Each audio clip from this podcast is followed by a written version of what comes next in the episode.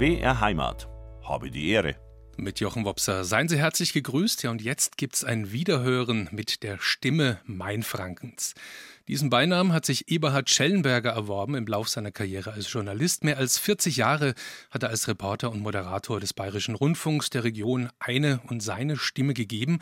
Viele Jahre davon als Leiter des Studios in Würzburg. Vor zwei Jahren hat er dann Ade gesagt zum BR und sich in den Ruhestand verabschiedet, oder sagen wir mal besser, in den Unruhestand, denn er ist außerordentlich aktiv als Journalist und Autor mit einem eigenen Podcast namens Box und Beutel zum Beispiel. Und ganz aktuell ist ein Buch von ihm rausgekommen. Deckname Antenne heißt es, als Journalist im Visier der Stasi. Und darin arbeitet Eberhard Schellenberger sein Lebensthema auf, die deutsch-deutsche Teilung und die Überwindung dieser Teilung. Und er tut das mit vielen persönlichen Anekdoten, aber auch mit Zitaten aus den Stasi-Akten, die DDR-Spitzel über ihn angelegt hatten. Denn ganz offenbar wurde der Westjournalist Eberhard Schellenberger vom DDR-Regime als Staatsfeind angesehen. Eine spannende persönliche Lebensgeschichte ist es, zugleich ein Stück Zeitgeschichte. Und die, tauchen wir ein in den nächsten zwei Stunden bei Habe die Ehre live aus Würzburg heute. Und es ist heute eine Premiere für mich, denn zum ersten Mal in den gut drei Jahren, in denen ich hier mitmachen darf bei der Sendung, bei unserem Vormittagsratsch, lade ich einen Gesprächspartner zum zweiten Mal ein. Gründe dafür gibt es genug, das werden Sie hören in unseren zwei Radiostunden mit dem Journalisten und Autor Eberhard Schellenberger. Eberhard, herzlich willkommen. Ich freue mich sehr, dass du da bist. Hallo Jochen, danke für die Einladung.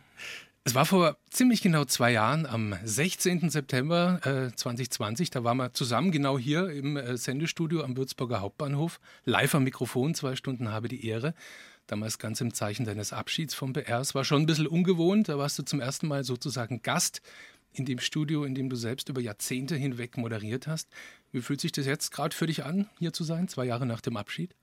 Also ein bisschen ist es schon wie Heimkommen und der Mensch ist ja irgendwie komisch konstruiert. Ähm, ich bin die Woche schon mal da gewesen, bin den Aufzug hochgefahren mhm. und habe dann den Schlüsselbund aus der Tasche geholt. Ich habe dann irgendwie meinen Studioschlüssel gesucht, ja.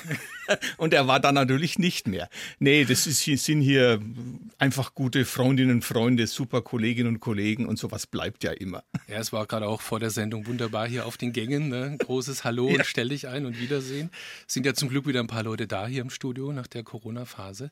Ähm, du warst ja für ganz viele Hörerinnen und Hörer da draußen ein Lebensbegleiter in all den Jahrzehnten. Ähm, wie oft bist du in der ersten Zeit nach deinem Abschied vom BR angesprochen worden, auf der Straße, beim Bäcker? Ja, bis heute immer noch, ja. No, Schellebeicher, wie ist denn so mit der Rente, ja? Und ähm, ja, also man ist ja hier in Würzburg, ich sag immer, äh, Dorf mit Straßenbahn, man kennt sich mhm. und auch im Land draußen ist doch erstaunlich. Äh, wir haben ja auch viele Veranstaltungen draußen gemacht, wo die Menschen auch uns Radioleute kennengelernt haben. Also man weiß schon manchmal, wie ich aussehe und dann wird man doch angesprochen, ja, aber es ist, ich bin wieder zurück, ganz normal und das Volk. Was kam da so für Reaktionen? Waren da auch welche dabei, die ähm, dich gefreut haben? Ja, klar. Also viele haben sich schon bedankt, gerade auch, dass ich der Begleiter war. Viele sagen, ich bin mit ihnen aufgewachsen, mit ihrer Stimme. Und äh, es ist ja so, dass ich hier hm, gegangen bin, weil ich einfach gesagt habe, 42 Jahre genügen. Mhm. Und es war auch die richtige Zäsur, glaube ich. Es war Corona. Das erste halbe Jahr habe ich hier mitgemanagt und gerade so einen Rundfunkladen, Fernsehladen zu leiten während so einer Pandemie, wo man nicht wusste, wie wird es da weitergehen. Was ist das für ein Virus? Am Anfang hatten wir ja. noch weniger Ahnung als heute. Äh, und es war richtig, dass ich da gesagt habe, ich gebe das jetzt einfach in jüngere Hände und ich gucke zufrieden und dankbar auf das zurück, was war. Dein journalistisches Credo beim BR war ja die Formulierung in kritischer Liebe zur Heimat. Da steckt ja diese Liebe drin, logischerweise, aber auch dieser Aspekt des Kritischen, den Finger in die Wunden legen, ähm, der bedingt ja, dass man sich nicht nur Freunde macht im Laufe von so einer journalistischen Karriere. Gab es da in den vergangenen zwei Jahren seit deinem Abschied vom BR vielleicht auch mal wieder Begegnungen mit Leuten, denen du als BR-Journalist auf die Füße tappen musstest? Ja, die gab schon. Also einer hat schon gemacht, sie waren schon so ein Hund, ja, ähm, so auf gut Fränkisch. Aber ich war jetzt ja kein Journalist, ähm, der den Leuten nur um der Kritik willen irgendwie an den Karren fuhr. Aber wir haben ja auch eine Wächterfunktion und die habe ich schon wahrgenommen. Und wenn ein Missstand war, und das musste natürlich immer auch auf Fakten fußen, dann habe ich das schon benannt und auch schon hier Kommentare gemacht, die sich gewaschen hatten, zu denen ich auch heute noch stehe und aber im Allgemeinen freundliche Begegnungen, ja. Es gibt ja ganz unterschiedliche Arten und Weisen, wie man umgeht mit so einem Abschied vom aktiven Berufsleben, gerade wenn man in leitender Position war wie du. 24 Jahre Chef hier im Würzburger BR-Studio, insgesamt 42 beim BR. Hattest du irgendwie eine Art Strategie entwickelt, wie du umgehst mit diesem Wechsel oder hast du es einfach mal auf dich zukommen lassen? Also die Entscheidung, dass ich äh, gehen möchte, habe ich schon zwei Jahre vorher gefällt und konnte mich schon ein bisschen geistig darauf vorbereiten.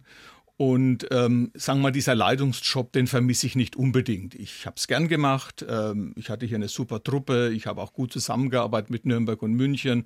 Aber diese ganze Pfarrerei, diese Sitzungen, ähm, es gibt natürlich auch unschöne Situationen. Du bekommst Briefe, die du beantworten musst. Das war all das, was ich gemacht habe, das war mein Job, ähm, aber das vermisse ich jetzt nicht. Was ich vermisse, ist tatsächlich manchmal hier diese Arbeit am Mikrofon. Mhm.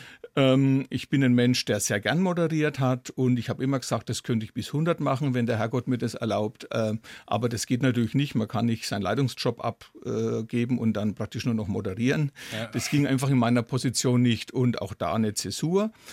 Aber da habe ich mir natürlich Ausweichmöglichkeiten geschaffen. Ja, und über die wird man ja noch sprechen in den zwei Stunden. Da hast du ja ein, also Unruhestand habe ich es genannt. Und das äh, trifft, glaube ich, auch. Ja, ich sage immer was, ich, ich höre es, ich sage es ja auch Unruhestand. Aber was soll ich denn sonst machen, wenn ich Ruhestand habe? Soll ich zu Hause sitzen? Ja. Soll ich stundenlang in den Garten gucken? Es gibt ja auch Menschen, die in Löcher fallen. Ja. Das bin ich zum Glück nicht. Ja, und äh, man muss halt so ein, so ein Mittelding finden zwischen Zeit genießen, aber auch noch was richtig richtig tun. Ja, und diese Räume, die sich auftun da, wenn die ganzen Termine, die du angesprochen hast, wegfallen, das sind ja einerseits Freiräume, aber es kann auch eine Leere sein. Ne? Das ist richtig, ja. Also ich äh, hatte auch vor jetzt mittlerweile zwölf Jahren so, so einen Schlag von Bug. Da habe ich mich einfach völlig überarbeitet. Da musste ich eine Auszeit nehmen, ja. Und da habe ich auch meine Konsequenzen gezogen daraus, weil da habe ich wirklich rund um die Uhr funktionieren wollen und das funktioniert einfach nicht. Da vergisst man dann auch die Familie äh, und nur noch für den Job. Äh, Journalismus ist, ist eine Sucht, ja, wenn man, mhm. wenn man da richtig drin eintaucht in diesen Job. Und äh, da habe ich auch teilweise wahrscheinlich geglaubt, ich sei unverzichtbar und das ist man auf keinen Fall. Und ich habe aber diesen Schuss vor den Bug ernst genommen und ich glaube, das war auch heilsam. Als die Leute draußen das dann mitbekommen haben, der, der Schellenberger ist nicht mehr beim BR, gab es da eigentlich viele Anfragen von Leuten oder von Institutionen, die gesagt haben, Mensch, den verpflichten wir jetzt mal, den, den lass mal die Podiumsdiskussion XY moderieren, die wollen wir uns irgendwie krallen. Also es gab viele Anfragen, ob ich nicht da bei dem Förderverein mitmachen möchte oder da. Äh, ich habe irgendwann mal gesagt, dass ich gern singe. Da hatte ich das Angebot von vier Chören. Mhm. Ähm, und ich habe schon gesagt, ich mache jetzt erst einmal ein halbes Jahr gar nichts. Das habe ich auch gemacht. Und dann suche ich mir raus, was mir Spaß macht. Das ist ja der große Unterschied. Im Beruf musst du alles machen, was einfach zu deinen Pflichten gehört. Und ähm, aber mir war klar, ähm, ich, ich mache nicht so viel wie wie vorher.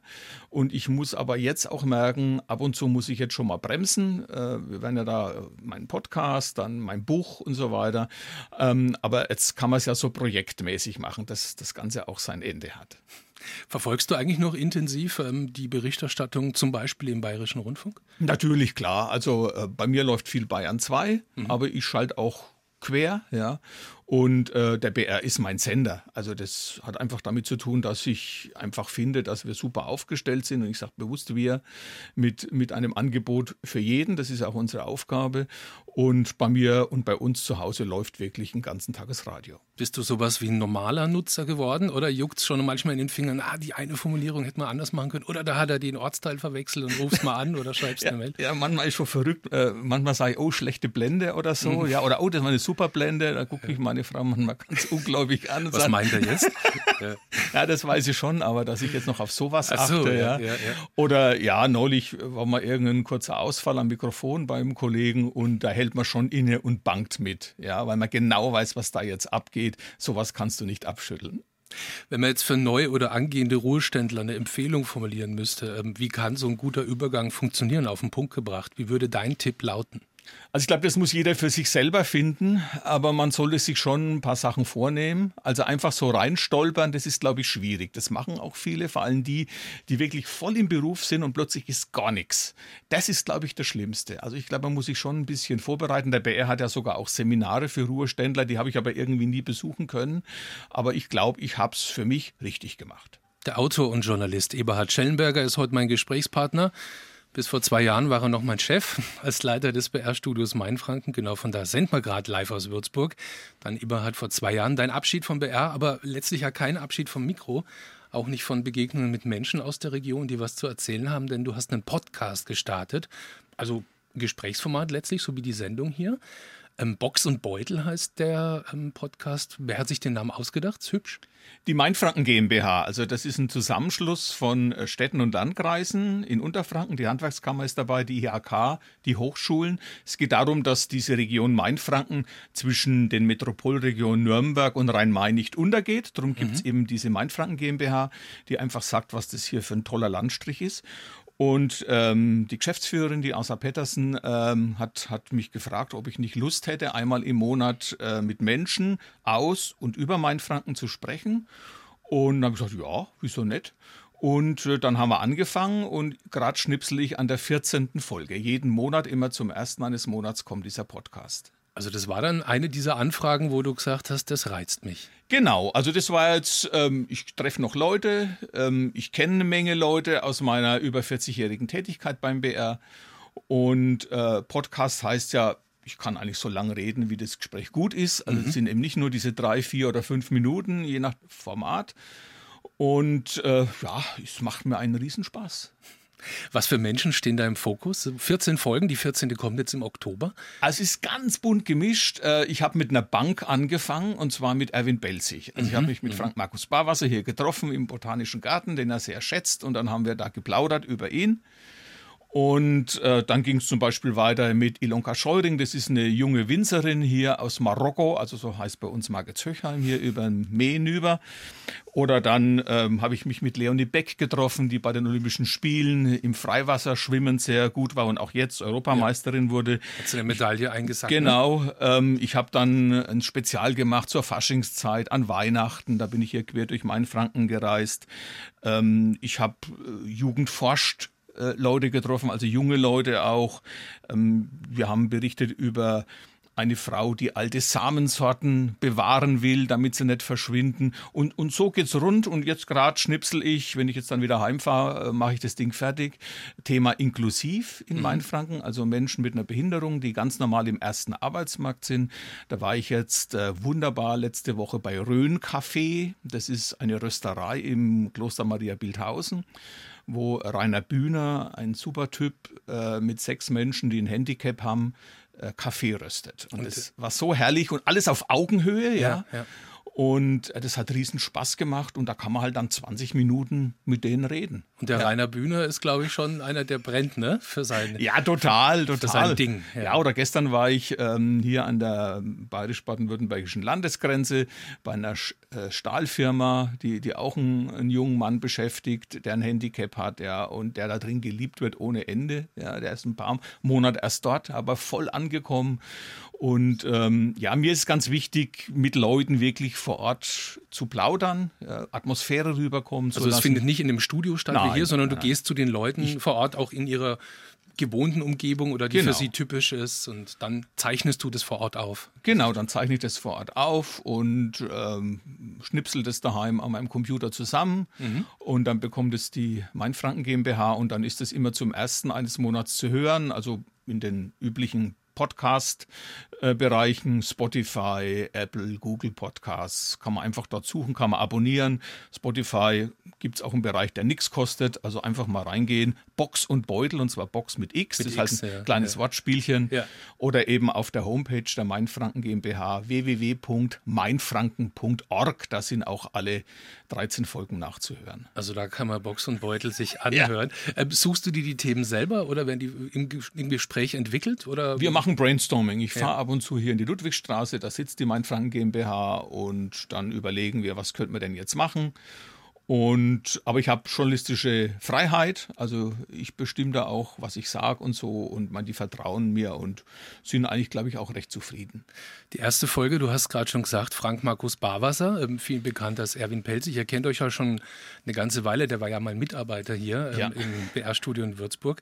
Ähm, ich kenne ihn nicht persönlich, ich glaube aber, dass er als Privatperson jetzt nicht unbedingt inflationär in der Öffentlichkeit ähm, hausieren geht. Ja? Ähm, inwiefern hat es vielleicht auch geholfen, ihn zu gewinnen, dass ihr euch halt kennt? Ja klar, also ich habe dann nur einmal äh, ansimsen müssen und dann hat er sofort zugesagt und dann hat er an dem Tag hier oben auf der Festung gespielt und äh, dann haben wir uns dann am Nachmittag getroffen und es war auch so ein bisschen wie Heimkommen. Also wir sind Man spürt es auch im Gespräch. Also der lässt dich schon nah an sich ran. Ja. Und es ist äh, eine besondere Atmosphäre, eine Intimität, die da auch zu spüren ist. Es ja, ist toll, ist, da dabei zu sein. Es ist ein Freund, das ist nicht einer, der jetzt, wir telefonieren jetzt nicht jede Woche miteinander, aber ähm, er hat hier im Studio angefangen, ganz normal als Reporter. Ich habe das miterlebt, wie er sein Pelz sich entwickelt hat und die anderen beiden Figuren. Ähm, ja, das ist einfach ein Mensch, ja, wo wir auch wir hier ein bisschen stolz sind, dass der hier aus diesem Laden rausgekommen ist.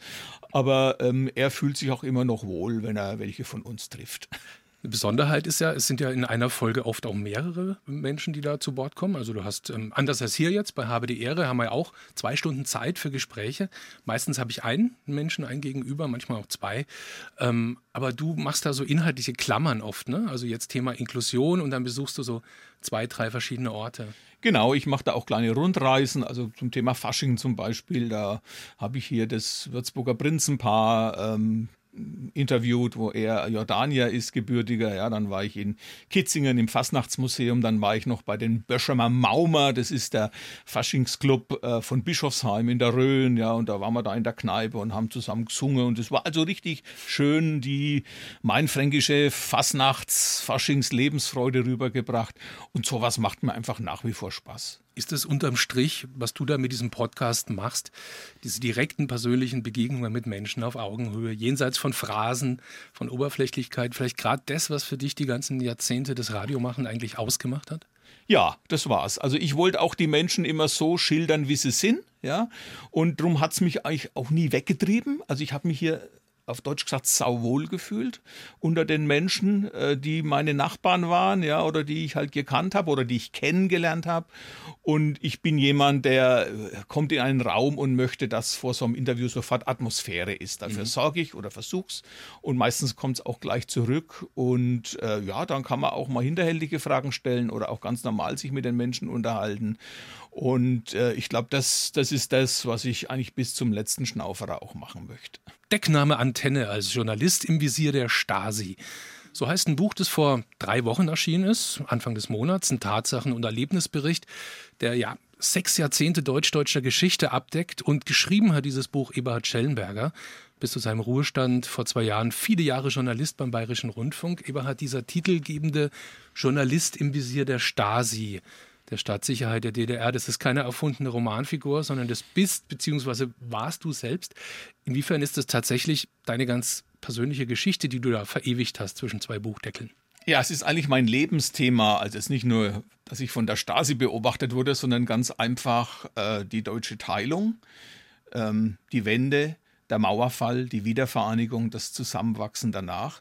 Ich bin 1978 zum BR gekommen und äh, da war ja noch die DDR-Grenze, da war der Kalte Krieg. Ich bin als Reporter an die Grenze gefahren und dann kam eben äh, diese aufregende Zeit 89, 90.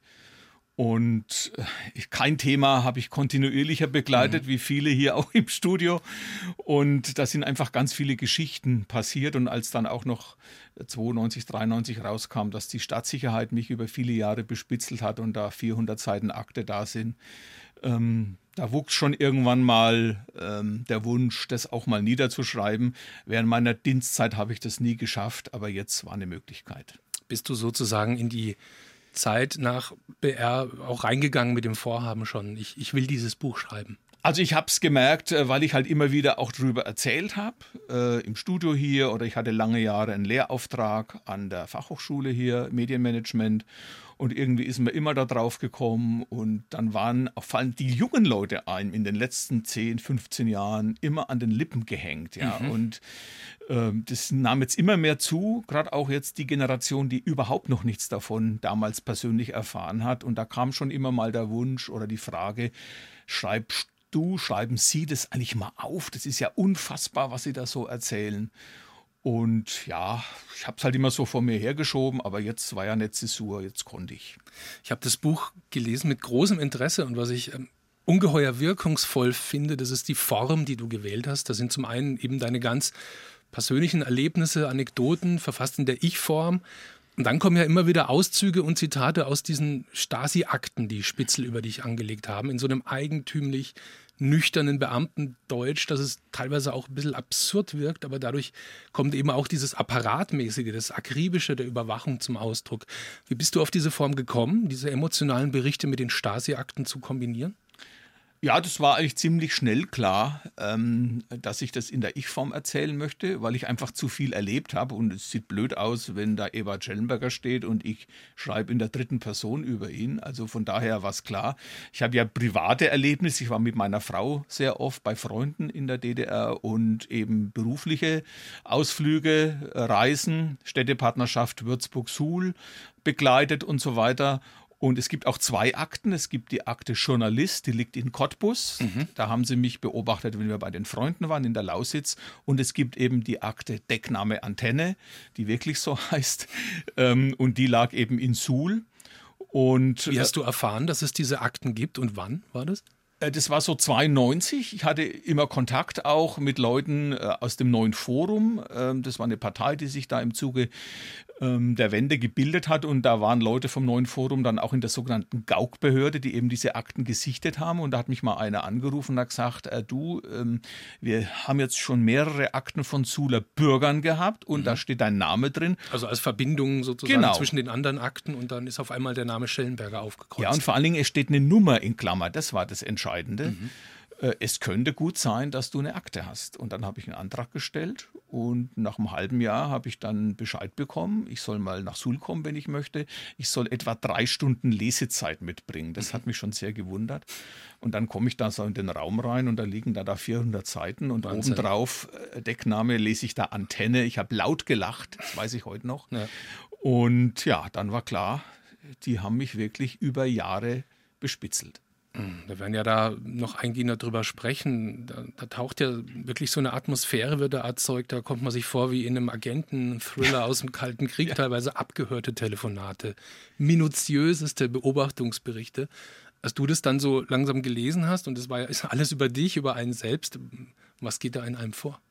Ja gut, ich wusste vor allem dann auch ziemlich schnell, auch wenn da Decknamen standen, also IM Rudi Rund, das war ja der Hauptinformant, ich wusste genau, wer das war. Ähm, ich hatte mich dem, mit dem fast ein bisschen angefreundet, habe dem mhm. naiverweise ziemlich viel erzählt. Mhm. Und er hat es natürlich dann alles da schön reingeschrieben, mein komplettes äh, Persönlichkeitsbild aus seiner Sicht, ja.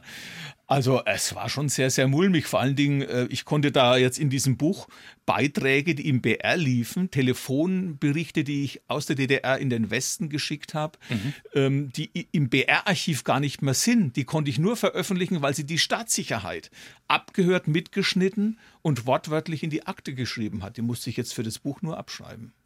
Was ich total interessant finde, du schreibst in deinem Buch ähm, auch in einem Nachwort oder im, im Dank sozusagen, dass du ganz bewusst dein Manuskript Manuskript auch eine junge BR-Kollegin zum Durchlesen gegeben hast, Sarah Beham, Mitte 20.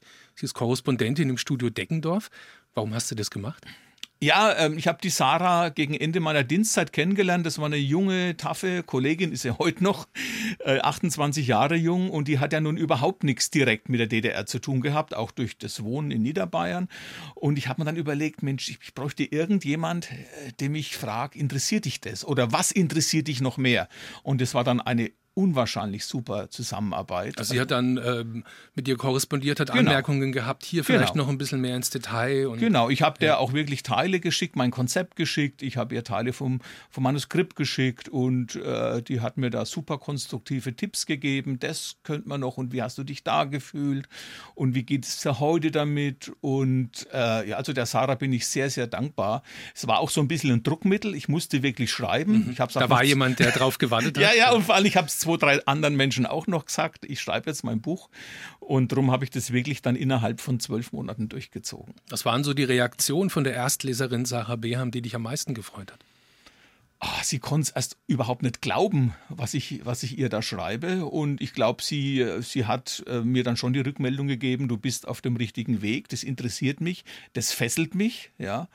Und äh, das hat mich wirklich auch motiviert, an diesem Projekt dran zu bleiben. Seinem Lebensthema, dem deutsch-deutschen Zusammenleben während und nach der Teilung, dem hat Eberhard Schellenberger ein Buch gewidmet. Deckname Antenne, ein Journalist im Visier der Stasi heißt dieses Buch. Und Eberhard, lass uns jetzt mal da ansetzen, wo du dein Buch beginnst, nämlich so bei den Ursprüngen deiner Verbindung zur ehemaligen DDR. Du bist Jahrgang 57, bist aufgewachsen in Zeiler Main in Unterfranken, Landkreis Hasberge.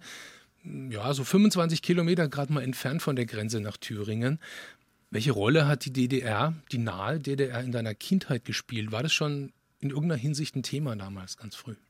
Es war schon ein Thema, denn wir hatten Kontakt zu einer Familie in die Lausitz und zwar noch vor dem äh, Mauerbau wurden Kinder aus der DDR äh, über Kirchengemeinden in den Westen geschickt zur Erholung sozusagen. Und da war auch ein Mädchen äh, bei uns in Zahl bei meinen Eltern. Und ähm, dann wurde die Mauer gebaut. Dann waren natürlich keine Besuche mehr möglich, aber brieflicher Kontakt. Und ich habe dann als Kind schon mitbekommen, dass vor allem um die Weihnachtszeit immer das klassische DDR-Weihnachtspaket gepackt wurde ähm, mit den Dingen, die wir ganz einfach kaufen konnten, mit Seife, mit Shampoo, mit Bohnenkaffee, wie es damals noch hieß. Ja. Und ganz obendrauf eben dieser klassische Satz, Geschenksendung, keine Handelsware. Und eine minutiöse Packliste, ne? genau. Das wurde dann in die DDR geschickt und wir bekamen dann auch zurück ein Paket, der hat schon rausgestaubt. Da war nämlich ein Dresdner Christstollen dann drin und so ein bisschen DDR-Kinderspielzeug, äh, aber alles ein bisschen angehaucht mit jungen Pionieren und weiß ich was drauf, ja.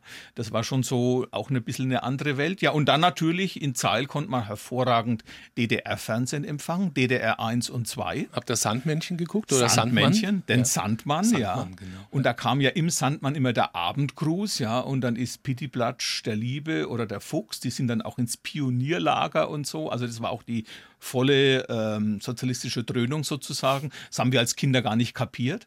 Und dann Samstagnachmittag um halb drei saßen wir auch vor der Glotze und haben Professor Flimmerich geschaut. Und das waren diese wunderbaren tschechischen, aber auch DEFA-Märchenfilme. Und da sehe ich heute noch und höre noch, mein Vater reinkommen. Der war lange in russischer Gefangenschaft und der hatte die DDR bis da oben hin mach doch einmal endlich die Ostzone aus. Ja, und natürlich gütig wie der Papa war, durfte man es weiter gucken. Ja, aber ja, es war ein Teil doch unseres Alltags auch mal rüber zu gucken, auch bei den Olympischen Spielen oder so. Ja, Florian Oertel, dieser große DDR-Reporter, den haben wir da gehört, wie er immer die DDR-Goldmedaillen bejubelt hat. Uns als Kinder immer ge gewundert, warum die so viel kriegen und wir nicht, ja, an Goldmedaillen. Ja, also ein bisschen DDR haben wir da schon mitbekommen. Auch so gefühlt, ne? Weißt du noch, wann dir zum ersten Mal als Heranwachsender so richtig bewusst geworden ist, dass es zwei deutsche Staaten gibt, dass es eine starre Grenze gibt, die eigentlich mehr oder weniger vor deiner Haustür verläuft? Ja, da war ich vielleicht so acht oder neun. Wir sind immer zum Familienurlaub in die Rhön gefahren und da sind unsere Eltern mit uns bei Hilders, weiß ich noch, auch an die Grenze und äh, die Eltern haben immer gesagt, da darf man auf keinen Fall drüber, gell, weil da ist DDR und mhm. die schießen und so, ja. Und dann hat man als Kind natürlich ganz schnell den Fußmanöver und ich war, ich war in der DDR, ja. und ich denke, wir haben da eher, also so richtig kapieren konnten wir es jetzt nicht. Äh, ich bin dann aber ähm, ins Internat nach Bad Königshofen, das sind so vier, das ist fünf, noch näher dran dann. Vier, fünf ja. Kilometer. Und da hat man schon mitbekommen, da hat man gehört, dass in der Nacht nebendran war das Krankenhaus, einer eingeliefert wurde, der auf eine Mine lief und dem Gliedmaßen abgerissen hat. Dann hat man von Fluchtversuchen gehört. Ja. Dann gab es auch mal einen Klassenausflug an die Grenze. Also dann hat man auch schon ein bisschen mehr politisch gedacht. Dann wusste man schon, da, da ist was Merkwürdiges. Das war dann schon was anderes ja. als Pitti Platsch. Ja, genau. Das ja. war also wirklich die harte Realität. Und äh, dann bin ich äh, in ein zweites Internat am Bodensee und äh, bis zum Abitur und das war dann schon wieder weiter weg. Und nach dem Abi bist du dann mit Mitte 20 beim BR gelandet, das Studio in Würzburg hier, das ist ja damals ganz frisch gegründet worden. Welche Rolle hat denn die Berichterstattung von der DDR-Grenze nach Südthüringen über die, und über die Grenze damals gespielt? Eine ziemlich äh, große. Ich war erst beim Haßfurter Tagblatt, habe dann mein Volontariat gemacht war aber parallel schon beim BR und meine erste Reportage überhaupt im Herbst 78 war ein Riesenmanöver von NATO-Truppen äh, in den Hassbergen. Und ähm, das war schon auch ein Manöver, das darauf angelegt war, was ist, wenn der Warschauer Pakt kommt, sozusagen. Mhm. Also da hat man schon gemerkt, ähm, es könnte mal brenzlig werden. Und natürlich haben wir sehr oft auch von der Grenze berichtet, live berichtet, ja und äh, kann mich dann so viele Sendungen. Du beschreibst eine zum Beispiel, ja. ähm, pick mal die mal raus, eine Live-Sendung ja. vom Minenräumen. Das war, da habt ihr, glaube ich, vom BR einen Tag lang live gesendet, von der Grenze bei Trappstadt, genau. Kreis Rhön-Grabfeld. Das war, du schreibst es schon mal, an einem Junitag 84, ich habe es mir notiert. Ja. Äh, was hat es damals mit diesem, mit diesem Reporter-Einsatz live vom Minenräumen auf sich gehabt? Es war so, es war die Zeit, als Franz Josef Strauß ähm, diesen ähm, Milliardendeal da eingeführt äh, eingeführt hat mit äh, Schalk-Golokowski, also eingefädelt. Und äh, dafür mussten bestimmte Teile an diesen Grenzgitterzäunen abmontiert werden, diese SM70, diese Schussanlagen und so weiter. Und abschnittsweise war da die Grenze mal offen, mhm. ja, wurde wahnsinnig bewacht. Und wir haben gesagt, das senden wir mal live. Haben wir eine Leitung also bestellt. Also ohne Zaun sozusagen. Ohne Zaun, ja. genau, aber mit viel Bewachung, damit mhm. da keiner durchgeht von den Grenzsoldaten, auch gegenseitig bewacht. Und wir haben dann eine Leitung bestellt, die wurde dann auch vom Bundesgrenzschutz nachts bewacht, dass da niemand von drüben rüberkommt und mhm. irgendwie was manipuliert. Und das sehe ich auch noch wie heute. Es war 12 Uhr war Sendung, halb zwölf noch waren die ganzen Minenräumer und, und Legepanzer und alles unterwegs und plötzlich war alles weg. Mhm. Und dann kamen lauter landwirtschaftliche Geräte und haben es Pflügen angefangen. Also zum, zum Start der Sendung ja. waren, waren da nur Traktoren da. Genau, so LPG-mäßig. Habe mich dann auch zu Beginn der Sendung gleich bedankt äh, für die landwirtschaftlichen Vorbereitungen und Vorführungen. Und nach 13 Uhr, als die Sendung vorbei war, waren die wieder weg und da ist dieser ganze äh, Minenräum-Koloss wieder angelaufen. Ja. Und äh, wir wurden halt ständig fotografiert und ähm, ja, ich war, war, dabei, als zum Beispiel an der Grenze mal ein, ein Wetterballon übergeben wurde. Auch eine Geschichte, die sich in meinem Kopf richtig festgesetzt hat. Ja, also ein Wetterballon aus der DDR ist im Westen gelandet. Mhm. Rübergetrieben worden. Rübergetrieben worden. Dann hat man einen Übergabezeitpunkt ausgemacht. Und da konnte ich einen Bundesgrenzschutzbeamten ohne Mikrofon nach oben begleiten. Ähm, und da der hat dann gesagt, ja, ich habe noch jemanden mitgebracht. Kurz bevor die zwei Grenzsoldaten kamen, äh, haben die ihre Kalaschnikows nochmal durchgeladen. Der sagt zu mir ganz Da wird einem schon anders. Ganz ruhig, ja. ja. Und dann war das sehr kühl, mhm. ja, also ganz kurz militärisch sozusagen. Dann wurde das Ding übergeben.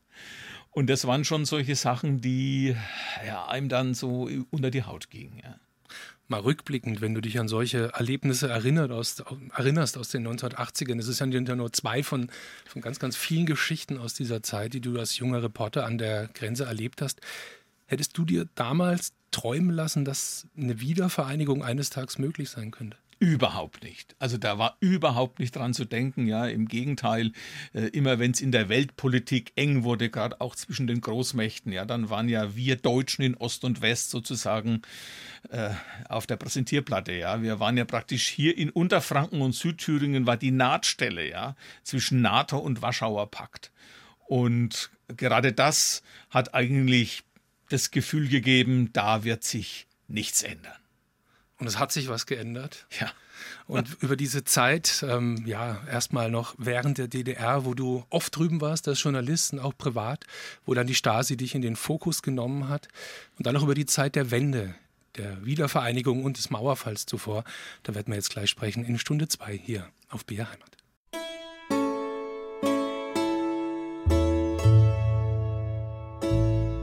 BR Heimat. Habe die Ehre. Deckname Antenne. Das steht auf der dicken Akte, die in den 1980ern angelegt wurde von der Stasi der, DDR über Eberhard Schellenberger.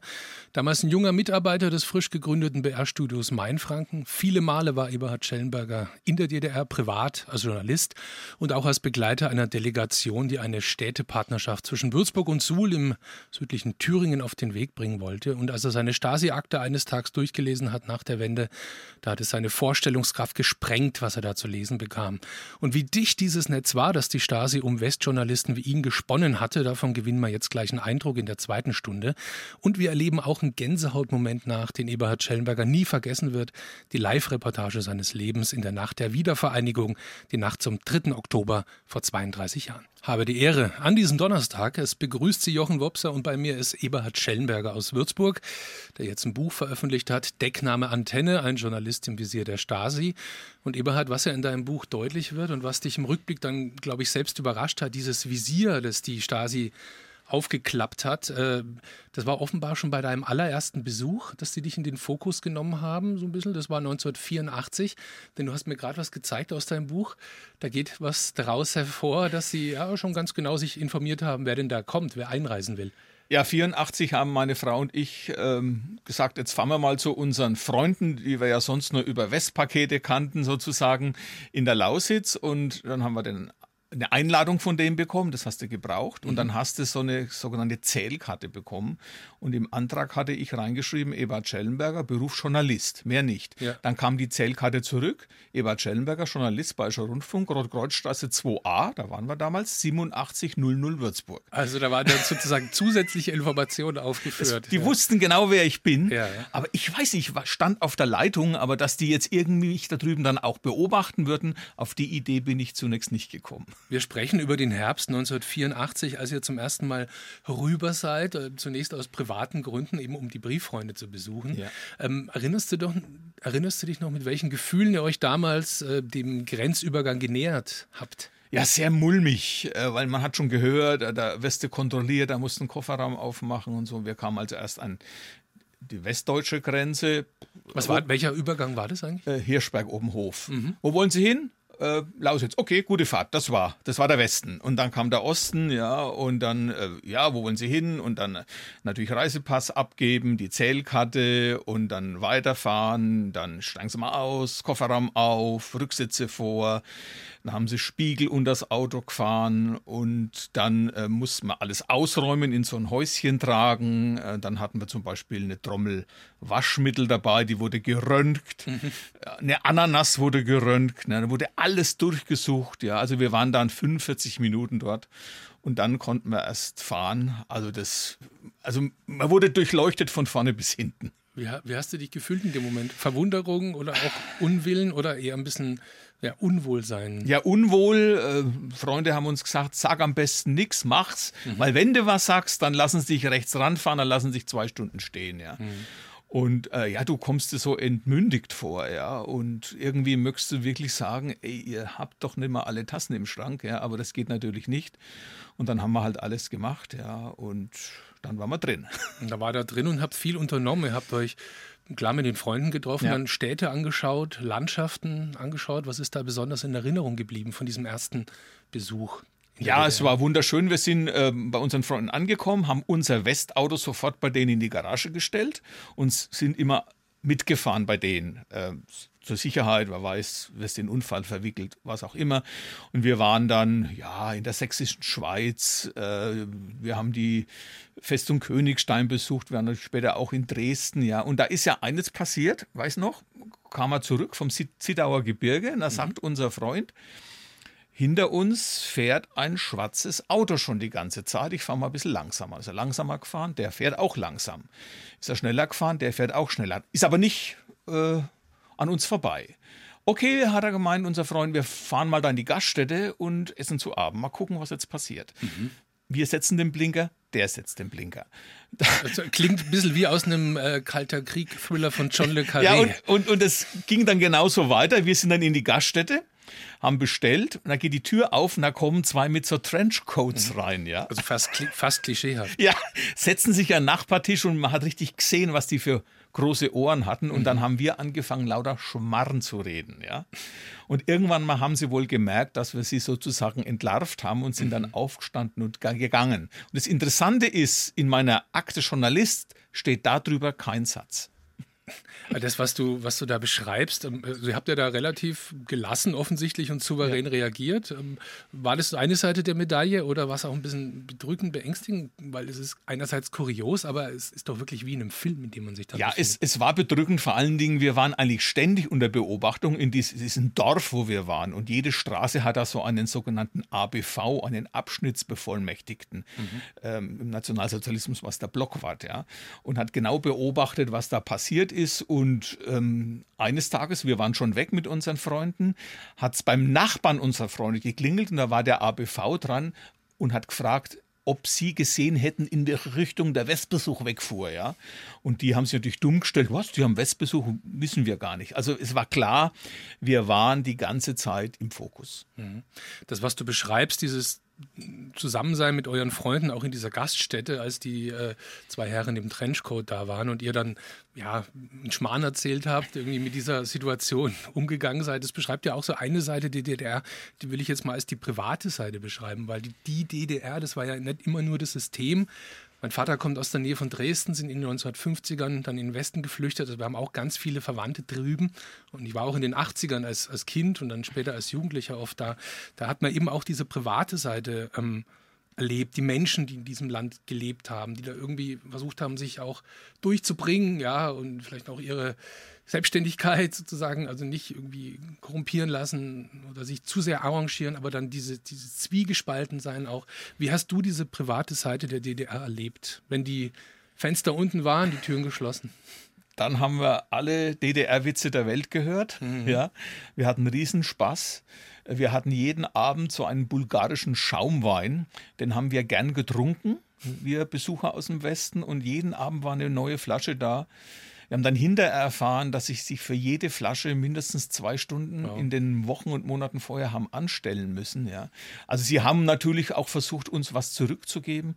Und wenn wir mit unseren Westwaren kamen, äh, auch das sehe ich noch vor, vor meinen Augen, äh, dann haben die alles auf den Tisch aufgehäuft. Ja, dann haben die jede Seife berochen. Äh, die Zahnpasta kam mhm. flüssig aus der Tube und nicht gebröckelt. Ja, und als wir zu denen ins Bad das erste Mal gegangen sind, waren da lauter äh, Packungen von Shampooflaschen und alles Mögliche. Dann haben wir gedacht, na, die haben doch alles. Und dann haben wir gesehen, dass das alles leer war. Ja, die, die haben, die das wie Trophäen wie war das Krämerladen. Ja, so, ja war das, in, in, war in, das äh, aufgestellt. Ja. In so einem Kinderverkaufsladen. genau, ja. Aber auch, man kommt sich dann schon auch komisch vor, oder? Total. Also wir haben, wir waren auch nie die, die Westler, die jetzt da kamen. Wir sind natürlich sofort immer aufgefallen durch unsere Kleidung. Mhm. Ähm, und das, ich, das ist auch eine, eine ganz blöde Geschichte. Wir waren in Dresden angestanden fürs Mittagessen. Eine Riesenschlange. Und unsere Freunde, was ganz unwohl, ja. Und dann habe ich gesagt, was macht man jetzt? Na, sagt er, hm, mit Westgeld kämen wir rein. Mhm. Und dann sage ich, ja, okay, dann zahlen wir halt. Und es war ihm natürlich unwohl. Dann ist er hochgegangen, hat oben an der Tür geklingelt, da ging so ein Vorhang auf, ja, und ja, wir sollen hochkommen. Da sind wir alle hoch äh, unsere Gastgeber und wir. Und dann haben wir eben das Westgeld abgegeben. Da ko konnte man sofort rein. Ja. Und dann haben wir gesehen, dass die halbe Gaststätte leer war. Ja. Und wir, wir haben uns so unwohl gefühlt. Aber in dem Moment, wir haben Hunger gehabt. Das war nur die einzige Möglichkeit. Ein Jahr nach deinem ersten Besuch in der DDR, also 1985 hast du ja dann den Entschluss gefasst, auch in beruflicher Mission als Journalist in die DDR einzureisen. Du hattest, glaube ich, vor, eine Radiosendung, ein längeres Feature äh, zu erstellen, ein Vergleich Wiederaufbau Würzburg-Dresden, beides zerstörte Städte. Ähm, du hast ja dann später in deiner Stasi-Akte nachlesen können, unter welchen internen Maßgaben sozusagen die Zustimmung der DDR für die Interviews gekommen ist, äh, für die Tonaufnahmen. Wie sahen diese Maßgaben aus? Also sie haben es dann nur erlaubt, weil in der Zeit auch eine Ausstellung vorbereitet wurde in Dresden, wo sie irgendein Ausstellungsstück aus Würzburg gebraucht haben. Da wollten sie gut Wind machen, wobei mhm. das überhaupt keine Auswirkungen hatte. Und es war dann eine genaue Liste, äh, wenn ich interviewen durfte und ich hatte einen journalistischen Begleiter, der aber der war immer an deiner Seite. Immer an meiner Seite, es war ein Stasi-Mann, ja, und ich habe den nur einmal etwas vom Kopf gestoßen. Wir waren in der Würzburger Straße in Dresden und da bin ich einfach auf eine Frau los in einem Vorgarten, habe hab sie befragt, das war ein ganz normales Gespräch und plötzlich sagt sie, oh Würzburg, da möchte ich auch mal hin, aber wir sind ja hier eingesperrt. Ja. Das war eine nicht präparierte Eine nicht präparierte, ja. Mhm. Und ich habe dann gesagt, nee, das bringe ich auf keinen Fall, habe ich auch diesem Stasi-Typen wobei ich ja nicht wusste, dass er von der Stasi ist, gesagt, ja. Und was dann kam, ist echt Gänsehaut, ja. Ich war abend im Hotel, klingelt oben im, im Hotelzimmer das Telefon, die Rezeption, ich soll mal runterkommen und da war diese Frau plötzlich da. Und aus der, der Würzburger Straße? Aus der Würzburger Straße. Ich habe dir nicht gesagt, wo ich abgestiegen bin, ja. Und die hat mich nochmal angefleht, ja. Und das habe ich am nächsten Tag meinem Begleiter erzählt, dann ist er auch bleich geworden. Das heißt, die Stasi hat wieder Stasi-Leute beobachtet. Und natürlich habe ich äh, das, was die Frau mir da zusätzlich erzählt hat, nicht gebracht. Aber das war schon klar, dass da auch die Spitzel bespitzelt werden. In den 1980er Jahren hat die persönliche DDR-Geschichte des Würzburger Journalisten Eberhard Schellenberger an Fahrt aufgenommen. Erst private Reisen, dann Tonaufnahmen für ein Rundfunkfeature in Dresden, damit auch eine Stasi-Akte, die sich so langsam füllte mit Berichten der Spitzel. Und Eberhard in der zweiten Hälfte der 80er, da hat ein besonderes Kapitel für dich begonnen, die Verbindung zwischen Würzburg und Suhl in Südthüringen. Da ist im September 88 eine Städtepartnerschaft tatsächlich unterzeichnet worden, aber die Vorgeschichte reicht natürlich weiter zurück. Du warst ja dabei, als ich diese Partnerschaft angebahnt hatte. Ab welchem Stadium warst du da als Berichterstatter dabei und auch drüben?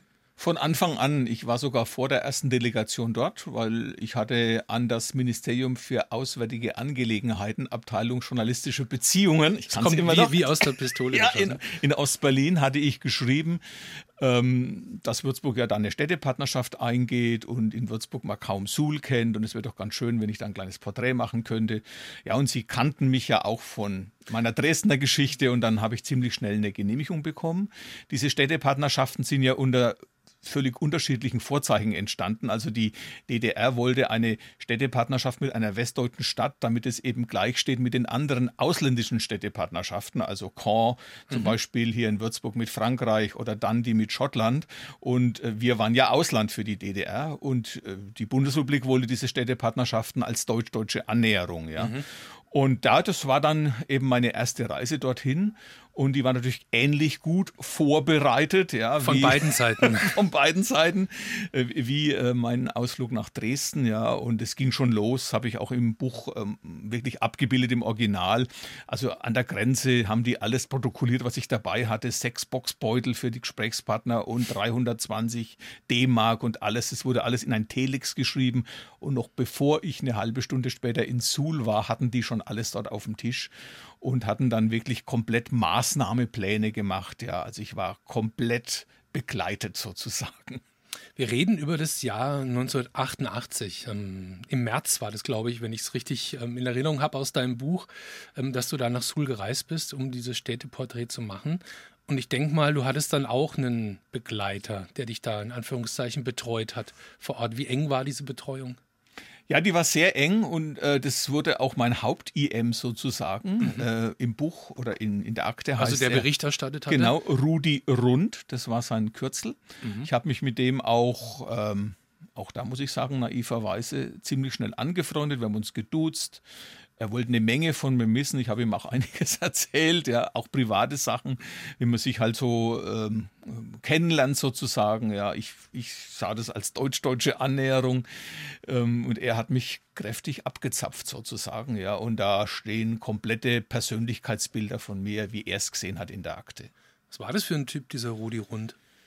Boah, das war an sich ein netter Mensch. Das ist einer, der so ein ewiges Grinsen im Gesicht hat, wenn ich ihn so im Nachhinein charakterisiere. Und er hat es wirklich verstanden, ähm, mich gut zu befragen. Ja, der wollte wissen, ähm, ja, wie ich lebe. Und da habe ich gesagt, ja, wir haben jetzt gerade ein Haus gebaut und ja, wie finanzierten ihr sowas im Westen? Und habe ich ihm das halt erklärt. Statt Miete zahle ich halt eine Hypothek ab. Äh, er schreibt dann in der Akte, Schellenberger ist hoch verschuldet. Ja. Mhm. Ähm, also vieles hat er auch nicht so ganz verstanden. Und ähm, ja, so hat er mich also komplett durchleuchtet. Das heißt aber auch, man, die, die Einsicht in die Stasi-Akte kam ja dann viel, viel später. Also du hast da in dem Moment nicht gespürt oder gewusst letztlich, dass dieser Typ, also dass du da so im Fokus bist, dass der dich anzapft. Ja, überhaupt nicht. Also überhaupt nicht. Ich meine, die wussten ja auch nicht, äh, wer ich bin, was ich vorhabe. Ja. Es ist ja so, dass äh, Journalisten, Journalistinnen im öffentlich-rechtlichen, der BRD, in der DDR-Meinung ähm, ja vielleicht auch BND-Mitarbeiter sein könnten. Ja, also das war immer so im, im, im Hinterkopf. Ja, vielleicht guckt er sich hier auch militärische Einrichtungen an. Ja, das haben sie auch immer genau analysiert, was ich fotografiert habe, äh, ob es abgesprochen war. Zum Beispiel äh, oberhalb von Meiningen war eine Kaserne äh, der Roten Armee, ja, und da war auch Halteverbot und alles, ja. Und ich denke, da haben sie auch geguckt, ob ich da irgendwie anhalte, ob ich fotografiere, ob ich irgendwas äh, eben sammle, was ich dann vielleicht dem äh, bundesdeutschen Nachrichtendienst geben würde. Äh, da dachte ich überhaupt nicht dran, ja. Aber so war es eben, weil umgekehrt waren schon Mitarbeiterinnen und Mitarbeiter von Rundfunk der DDR auch Mitarbeiter der Staatssicherheit mitunter, ja. Du bist ja dann ähm, bei deiner Arbeit dann und einem Aufenthalt in Suhl für dieses Städteporträt auch Gesprächspartnern, Partnerinnen zugeführt worden, ähnlich wie zuvor in Dresden, die, die ausgewählt waren. Du beschreibst es sehr schön und eindrücklich. Das waren Leute von der FDJ, junge Sulerinnen und Suler. Erzähl mal, wie diese Interviewsituation war, dieses Gespräch, was sich dann mit denen entwickelt hat. Ja, da ähm, saßen also die jungen Leute und dann äh, ein Aufpasser für die FDJ noch dabei. Und ich weiß noch, ich habe dann gesagt, wie, wie ist denn hier so in Suhl? Ja, und dann fängt der Erste an, ja, es, das Wetter ist hier oft sehr schlecht und da weiß man nicht so richtig, was man machen soll und bla bla bla. Ja, und dann geht er Aufpasser sofort dazwischen. Ja. Und bei der nächsten Frage hat von den jungen Leuten keiner mehr geantwortet. Dann hat praktisch er nur für die jungen Leute geantwortet. Ja. Oder zum Beispiel äh, den Bürgermeister, den OB haben sie mir nicht gegeben zum Interviewen, aber den Bürgermeister habe ich interviewt und der ähm, sollte kurze Zeit später auch zum ersten Besuch nach Würzburg kommen und dann hat äh, Rudi Rund notiert, ja, mhm. der Genosse XY sollte bei seinem Westbesuch in Würzburg besser vorbereitet werden. Also die haben auch ihre eigenen Leute bespitzelt. Ähm, der hat halt irgendwas Aufgeschriebenes mir vorgelesen und es wirkte sehr hölzern und das hat auch Rudi Rund bemerkt, ja, und hat eben angeregt, äh, dass man eben den Genossen besser für Würzburg präparieren müsste. Es war ja dann auch so, ähm, dass es Gegenbesuche gab, ja, und ähm, aber bei einem Besuch möchte ich bleiben in Suhl, das war dann später, finde ich wirklich ähm, faszinierend, auch, ja, ehrlich gesagt, schockierend, diesen Teil. Da ist dann die Städtepartnerschaft ratifiziert worden in Suhl. Da war eine Delegation aus Würzburg, 88, ähm, in Suhl. Und du beschreibst es wirklich so, dass da die gesamte Stadt Suhl von Mitarbeitenden der Stasi durchsetzt war. Ihr wart, glaube ich, in einem Hotel untergebracht. Äh, wie hieß es, weiß gar nicht, wo. Thüringen-Tourist, ja. Thüringen-Tourist, genau, wo ein Stockwerk quasi komplett, komplett verwandt, verwandt, war, wo, ja. die, wo die Westbesucher dann hingebracht wurden. Deine telefonischen Berichte an den BR wurden mitgeschnitten und abgehört.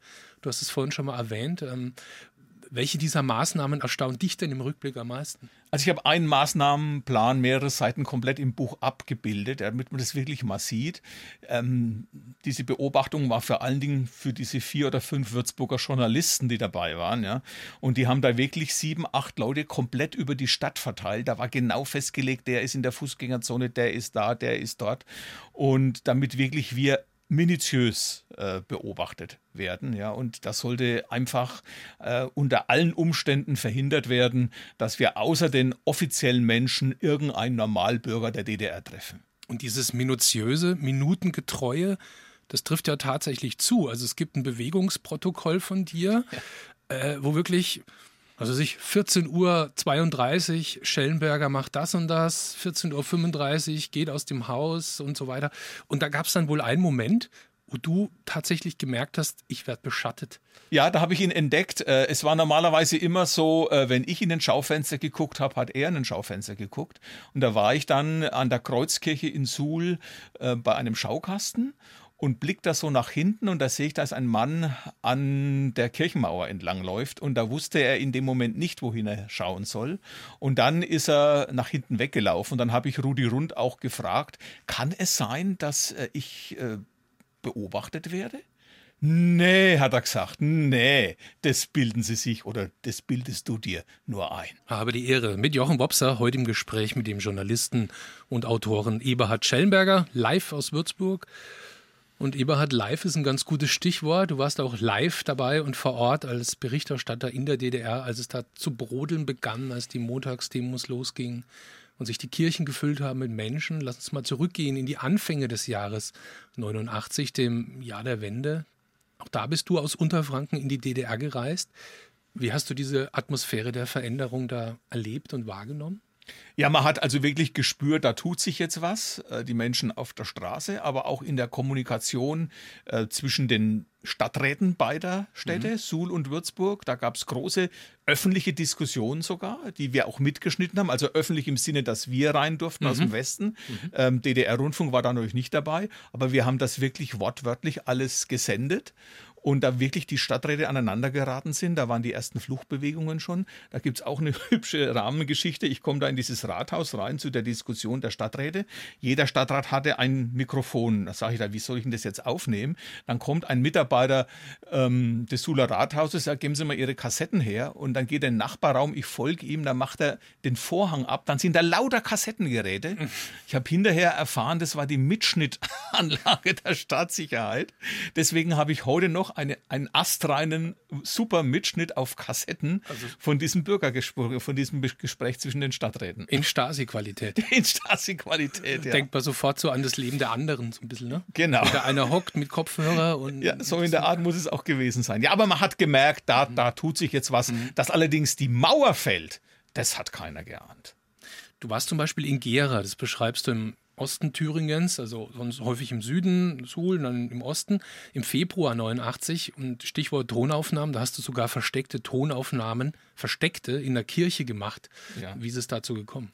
Ja, ich hatte mein eigentliches Tonbandgerät beim Bundesdeutschen Zoll abgegeben und habe dann, um Atmosphäre aufzunehmen, das mhm. war so eine ähm, ja, Kirchenpatenschaft äh, mit Unterfranken, so ein bisschen Kirchengesang oder Glockenläuten, habe ich so ein kleines Aufzeichnungsgerät, ich muss heute noch sagen, dummerweise, das hätte ziemlich bös ausgehen können, mhm. hatte ich im Gottesdienst unter meinem Liedblatt versteckt. Der offizielle Stasi-Mann saß wohl drei Bänke hinter mir und hat in seinem Bericht geschrieben, Schellenberger ver verhielt sich unauffällig. Mhm. Aber wenige Tage nachdem wir wieder zurück waren, kam trotzdem bei der Staatssicherheit äh, ein Bericht an, dass ich versteckt unter einem Liedblatt ein Aufzeichnungsgerät gehalten habe. Und des Rätsels Lösung, wir hatten einen Spitzel bei uns im Bus. IM Kurhaus, eine Frau, die in Meldestadt bei der Bundeswehr war, die hat sich in diesen Arbeitskreis innerdeutscher Kontakte in Bad Neustadt eingeschlichen. Also in diesen Freundeskreis letztlich. In diesen Freundeskreis ja. Ja. und hat praktisch in unserer Reisegruppe uns bespitzelt, ist auch nach der Wende aufgeflogen solche Sachen, da waren wir wirklich ahnungslos. Die Geschichte hat sich ähm, nicht aufhalten lassen. Es kam dann der 11. September 89, da hat Ungarn die Grenzen aufgemacht, nach Österreich war das, für DDR-Bürger. Und ähm, du warst ja ganz nah dran an diesen ganzen Bewegungen und hast dann in der Folge eine besondere journalistische Begegnung gehabt mit einem DDR-Bürger. Dem setzt du in deinem Buch ein kleines Denkmal, nennst ihn den schnellen Meier. Oder der hieß tatsächlich so. Es ging damals auch. Ähm, durch die Presse, auch dank dir. Wer war denn dieser schnelle Meier? Ja, das war ein Gastwirt aus Ostberlin. Und der hat sich irgendwie über Beziehungen einen schnellen Toyota-Flitzer gekauft, also schon in der DDR und kam dann über Ungarn. Und als in der Nacht dann die Grenzen geöffnet wurden, war der der Erste, der am Grenzübergang in Passau war. Und das habe ich früh äh, live im Fernsehen gesehen. Und dann hat er so am Rande erwähnt, dass er jetzt nach Hammelburg fährt. Mhm. Und dann bin ich auch schnell nach Hammelburg gefahren und war wirklich der Erste, der ihn da oben empfangen hat. Also der schnelle und, Eberhard hat den schnellen ja, Meier empfangen. Genau. Dann. Wir haben dann schon Mittag gleich gesendet und äh, der war echt super, so ein richtiger Berliner mit Schnauze. Er ist ja dann auch später, ähm, hat sich sich hier in Haßfurt äh, angesiedelt, in Silbach, hat eine Gaststätte aufgemacht, äh, ist aber jetzt bei seiner Tochter in Österreich. Wir haben immer wieder mal Kontakt miteinander. Du erzählst in dem Buch, fand ich auch sehr vielsagend. Der schnelle Meier hatte dann in seiner Wohnung eine DDR-Fahne, da hat er Hammer und Zirkel raus ja. und hat stattdessen zwei Jahreszahlen angebracht, 1989 und 2000. Weil das war laut deiner Aussage in dem Buch eben das Jahr, wo er die Wiedervereinigung vermutet hat, 2000. Ja. Jahr ja. später war es dann soweit. Dass, dass man sich einfach mal vergegenwärtigt aus jetziger Perspektive, wie weit diese Wiedervereinigung damals wegschien. Ja, man hat ja damals eher nach dem Mauerfall vermutet, es soll eine andere DDR geben. Ja, und ähm, die Wende in der Wende war ja eigentlich erst als Helmut Kohl im Dezember 89 ähm, vor der Ruine der Dresdner Frauenkirche seine berühmte Rede hielt und sehr behutsam gesprochen hat. Und dann kam aus der Masse plötzlich äh, Deutschland und Deutschland einig Vaterland und wir sind ein Volk. Und das hat dann einfach in den nächsten Monaten diese Dynamik ausgelöst. Mit verschiedenen Zwischenschritten, also nach des Mauerfalls, 9. auf den 10. November, da hast du auch wirklich ergreifende Gänsehautberichte drin von ähm, die Erlebnissen des Kamerateams am deutsch-deutschen Grenzübergang Eusenhausen-Meiningen. Oder ähm, du schreibst von einem Einsatz mit dem Ü-Wagen des Bayerischen Rundfunks, da warst du selber dabei beim Weihnachtsmarkt in Suhl im Dezember 89. Oh, das, also das war der Wahnsinn. Ich war mit dem leider viel zu früh verstorbenen Joachim Langer drüben. Wir haben zum ersten Mal einen einen weiß-blauen Übertragungswagen mitnehmen dürfen. Ich sehe den heute noch die Straße hochgehen. Also ein Riesending ist ja, das. Ja, ja, die ja. Leute haben aufgehört, mit, mit ihrem Nachbarn zu reden. Oh, der BR und so, der Bayerische Rundfunk. Und dann haben wir wirklich von diesem Weihnachtsmarkt gesendet. Vier Wochen nach dem Mauerfall. Und ich war auf der Bühne und habe zum Joachim immer wieder gesagt, zwick mich. Ich kann das nicht glauben, was wir hier gerade machen. Es war eine, eine Weihnachtssendung. Da geht es zwar mehr um Väterchen Frost und so, als, als ums Christkind. Ja, es war eine andere Welt, ja. Aber es war so eine, so, so eine Stimmung, äh, ja, die Menschen waren froh, dass die Mauer offen war. Sie wussten aber nicht, wie es weitergeht und Fest des Friedens. Und ja, man hatte gehofft, dass vielleicht auch die Blöcke sich auflösen. Und so ist es zum Glück ja dann auch gekommen. Und noch so ein historischer Gän Gänsehautmoment, den du im Herbst 1990 dann erleben durftest, also vor ziemlich genau 32 Jahren war die Nacht auf den 3. Oktober, die Nacht der Wiedervereinigung. Die beschreibst du als ähm, die Live-Reportage deines Lebens am Grenzübergang Eusenhausen-Meiningen. Wir sind in diese magischen Momente abgelaufen. Lass uns das mal nacherleben. Es war inmitten von Tausenden von Menschen, genau an der Stelle, wo ich auch jahrelang schikaniert wurde, also am Grenzübergang Eusenhausen-Meiningen. Es war Mitternacht, wir waren auf Sendung. Ähm, die Kapelle spielt die Deutschlandhymne. Ich habe das Mikro hochgehalten. Mir sind die Tränen runtergelaufen, allen anderen Menschen um mich herum. Und danach musste ich reden. Ja, und ich habe einfach nur beschrieben, so ein bisschen mit stockender Stimme. Und draußen sind die äh, Böller hoch und die Leuchtraketen. Und es war einfach ein, ein Riesenfest. Und ja, das war sie wirklich, die Reportage meines Lebens. Inwiefern konnte man sich da als Journalist eigentlich vorbereiten auf so Momente oder muss man einfach schauen und zuhören und fühlen und auch mal merken, wann man die Klappe hält? Genau, das war's. Also ich konnte mich überhaupt nicht vorbereiten. Ich wusste schon, während der Deutschlandhymne sage ich nichts, ja, weil das war wirklich, man hat auch gehört, wie die Leute schluchzen beim Singen, ja. Und ähm, ich sage einfach, ich bin ja Reporter genug, ich, ich schilder dann einfach, was ist. Und so ist es dann auch gekommen. Und wenn ich sie jetzt, ich habe sie mehrfach angehört, gerade auch wörtlich abgeschrieben für das Buch, immer noch Gänsehaut. So, jetzt sind wir schon angelangt bei der letzten Gesprächsrunde in unserem Vormittagsratsch. Habe die Ehre, mit Jochen Wopser und Eberhard Schellenberger, einem Berichterstatter des deutsch-deutschen Zusammenlebens und einem Chronisten von Wende und Wiedervereinigung. Eberhard, du hast, du hast gerade erzählt von dieser magischen Nacht ne, auf den 3. Oktober 1990 dass die, die, die Tränen runtergelaufen sind bei der Live-Reportage im Festzelt am Grenzübergang, die unfassbare Bewegung, Freude der Menschen. Ist jetzt 32 Jahre her, nimm mal weit bis zum 3. Oktober. Was ist denn geblieben von den Emotionen und Hoffnungen dieser Nacht? Natürlich gibt es äh, ja, positiv und negatives, was das Zusammenwachsen der beiden deutschen Staaten angeht. Aber ich frage immer die Kritiker, was wäre denn die Alternative gewesen? Ja, ähm, gerade auch durch dieses Buchschreiben ist mir mehr und mehr gekommen, wie wir wirklich hier auf diesem Pulverfass saßen. Ja, also äh, es gab ja genug äh, Mutmaßungen, wenn der Warschauer Pakt kommt, dann kommt er über dieses sogenannte Fulda Gap, ja, die, die, diesen Trichter hier oben rein.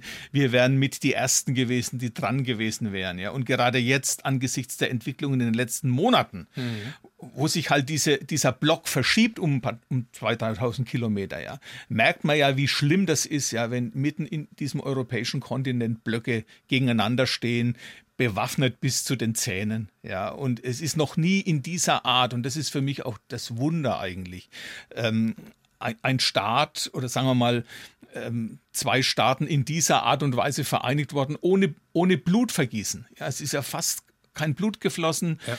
Ähm, und auch gut aufgrund der Konstellation der Staatslenker damals, ja, Helmut Kohl, Gorbatschow, Mitterrand, Thatcher, ja, Bush, ja, ähm, Genscher.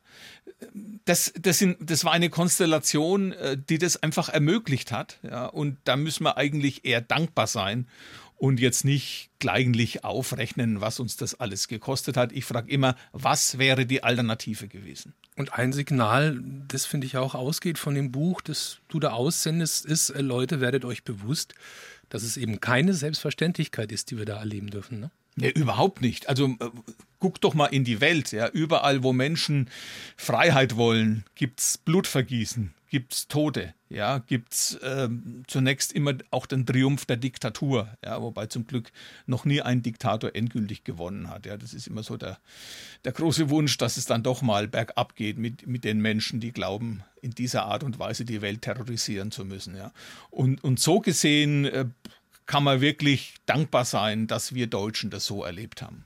Du präsentierst dein Buch, vor drei Wochen ist es rausgekommen, ja auch auf Lesungen. Du hast schon einige Termine hinter dir, hast einige vor dir.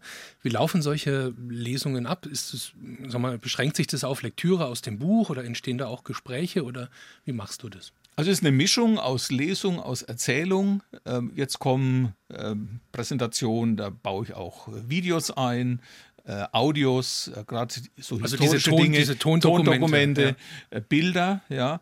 Interessant sind natürlich dann die Reaktionen hinterher. Es sind schon eine Menge junger Leute gekommen, die auch da waren, ähm, haben sich bedankt. Also äh, einer hat gesagt, äh, sowas hat man immer für Märchen gehalten. Mhm. Jetzt, jetzt hören wir das sehr authentisch, ja, und es ist ja unfassbar.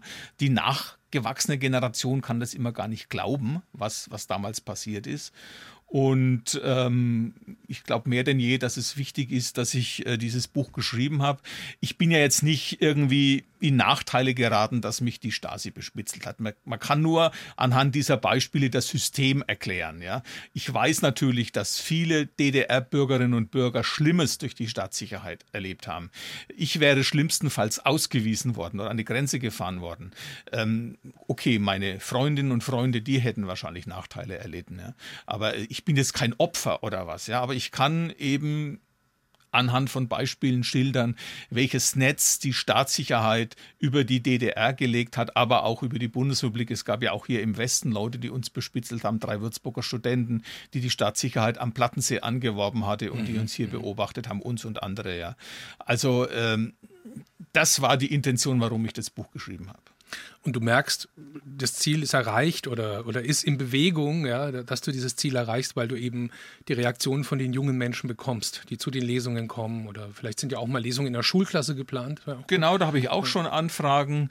Äh, ich habe übrigens, weil ich es hier liegen habe, hier ja, ist eine, eine alte, DDR-Flagge. Zerschlissene DDR-Flagge, ja. Bernd Höhland, äh, der lange Jahre eben der Vorsitzende des Freundeskreises Würzburg-Suhl war, hat mir, hat mir diese Flagge ähm, am Abend der ersten Buchpräsentation überreicht und die hat eine lange Geschichte, die hing nämlich am Grenzübergang Eusenhausen-Meiningen mhm. und wenige Tage vor der Wiedervereinigung fuhr er aus Suhl zurück und ein DDR-Grenzer, der ihn kannte, hat gesagt, Moment mal, Herr Höhland, ich habe was für Sie und geht hin und holt diese DDR-Flagge vom Mast herunter und der Bernd Höhland hat sie mir geschenkt.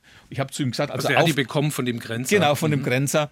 Aufhängen werde ich sie nicht, aber sie ist ein, ein wichtiges historisches Stück, das mich an aufregende Jahre erinnert. Wann gibt es nächsten Gelegenheiten, dich zu erleben bei der Präsentation des Buchs? Ja, an einem wichtigen Tag, nämlich am 3. Oktober, am Tag der Deutschen Einheit, lese ich abends um 19 Uhr im Theater am Neunerplatz hier in Würzburg. Einfach mal äh, auf die Homepage gehen, wer sich eine Karte bestellen will. Und da werde ich auch eben Hörbeispiele haben, Bilder draus erzählen, berichten, zwei Stunden lang. Und äh, wir planen gerade auch äh, eine Lesung am 9. November mhm. in Melrichstadt im Dokumentationszentrum, dort in der ehemaligen Kaserne. Auch ein Platz, ähm, an dem das Buch zum Teil spielt. Ja, und in meiner Heimatstadt Zeil wird es was geben. Also sind überall jetzt, es kommt jetzt so langsam und ich komme gern vor Ort und erzähle honorarfrei was über das Buch. Ah, das wird jetzt draußen von vielen Menschen gutiert werden, diese honorarfrei. Also ja. hoffe ich mal, dass das dazu beiträgt, dass noch viele, viele Lesungen stattfinden werden. Jetzt hast du noch zehn Sekunden erzähl mir ganz kurz, warum, was macht dir Hoffnung, dass wir aus der Geschichte was gelernt haben, gerade im Hinblick auf die aktuellen Ereignisse, die du ja auch im Nachwort in deinem Buch thematisierst? Im Moment ist es echt schwer, Hoffnung zu haben. Äh, ich hoffe immer auch ein bisschen auf das Wunder, ja. Und äh, ich hoffe darauf, dass einfach die Menschlichkeit zählt. Und ich schreibe in jedes Buch hinein, Freiheit ist nicht alles, aber ohne Freiheit ist alles nichts.